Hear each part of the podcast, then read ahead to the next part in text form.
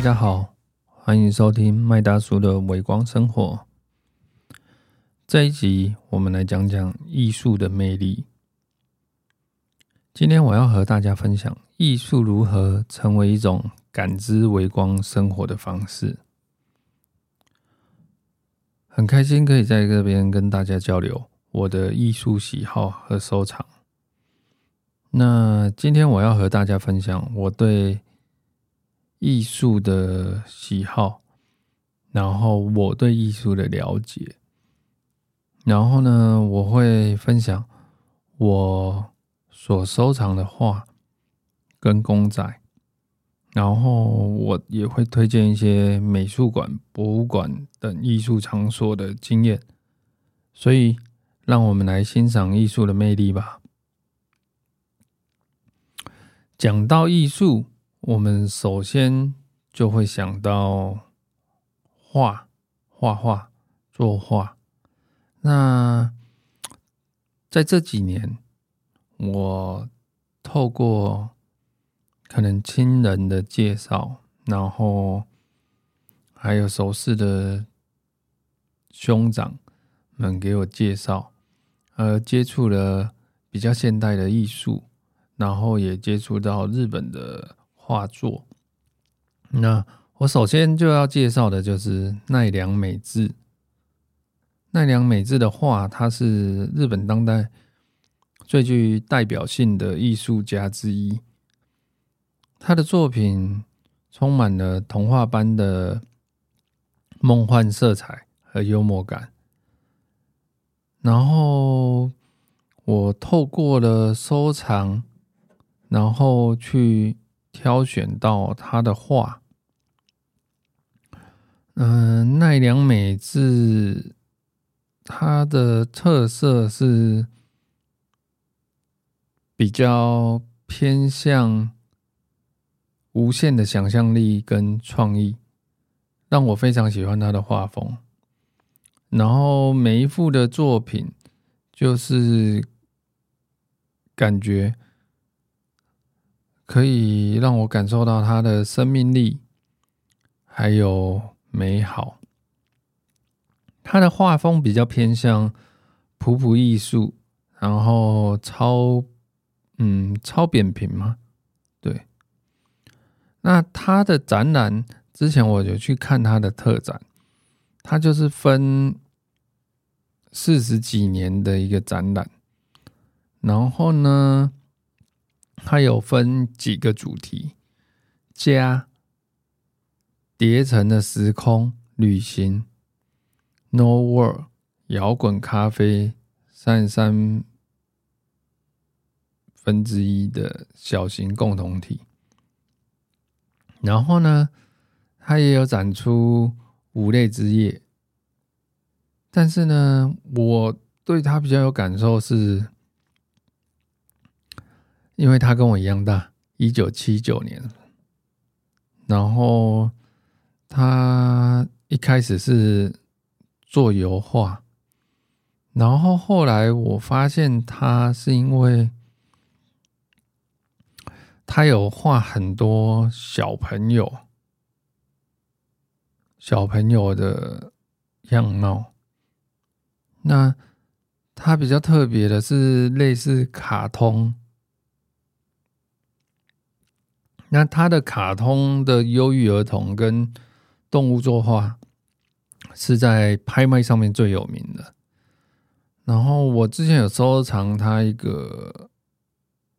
也不是收藏，就是我有买过他的仿仿制画，那他在拍卖上也有拍卖过，就是有一幅小孩子，然后红衣的小女孩，他其实的化名叫背后藏刀。那我看他的感觉就是比较算是。讽刺社会的现实，然后笑里藏刀的感觉，因此我就开始很喜欢他的一些绘画的风格。那他还有一个诶蓝色的底，然后嗯，歪嘴斜脸斜眼的一个小男孩，他叫愤怒的蓝色男孩。那他是诶，在二零零八的时候创作了，我觉得是非常的特别。那我之前还有收藏他一个抽烟的小女孩。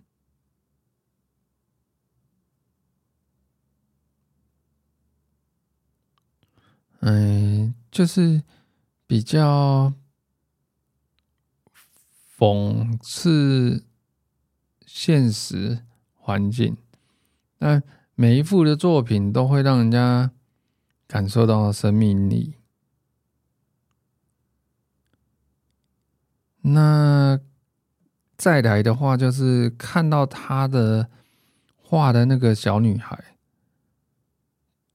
就会感受到，明明知道生而孤独，但孤独感却如影随形的伴，然后就是成就了奈良美智的人生。接下来我要跟大家分享的是，诶，有关潮流玩家都会知道的库伯利克熊。这个是一个公仔，然后它是由知名的电影导演史丹利·库伯利克所设计的一个熊的形象。嗯，这个熊的形象在他的电影《二零零一太空漫游》中有出现过。然后，并成为了他的作品中的一个标志性形象。那库伯利克熊不仅在电影中有出现，在艺术界、潮流界也给人家一个非常受欢迎的形象。他的造型呢，简洁明快，给人家亲切的温暖感跟亲切感。然后。他到底在，呃，说红什么呢？我相信，因为每个人都有不一样的潮流单品。那这个的话呢，对于大家来说，它就是特殊的熊形的设计，然后跟限量的版本闻名。它一开始是由日本的玩具公司 Mikon Toy 所生产的公仔，然后呢，它本来一开始就是熊的形状，然后推限量的版本，但是后来就因为跟诶电影合作、时尚品牌、电视节目合作的版本很受欢迎，然后。开始有很多人去收藏它，然后也因为电影啊、时尚品牌啊，还有电视的关系，所以造成这些穷的数量就比较稀少，然后又被抢购，所以开始就会有了不同的尺寸包装，然后还有收藏家，然后还有去炒作，因而就变成了一个潮流时尚的单品。当然，除了收藏以外，我也蛮喜欢，就是到美术馆、然后博物馆等艺术场所欣赏艺术作品。那在东方文化，尤其是中国文化、台湾文化里面，我是蛮推荐台北市的美术馆跟国立故宫博物院这两个场所。不仅收藏了许多丰富多样的艺术品，还常常会办展览的活动。如果你对艺术有兴趣，不妨去看看。以上就是我这一次的分享，希望大家喜欢。感谢你收听麦大叔的微光生活，谢谢大家。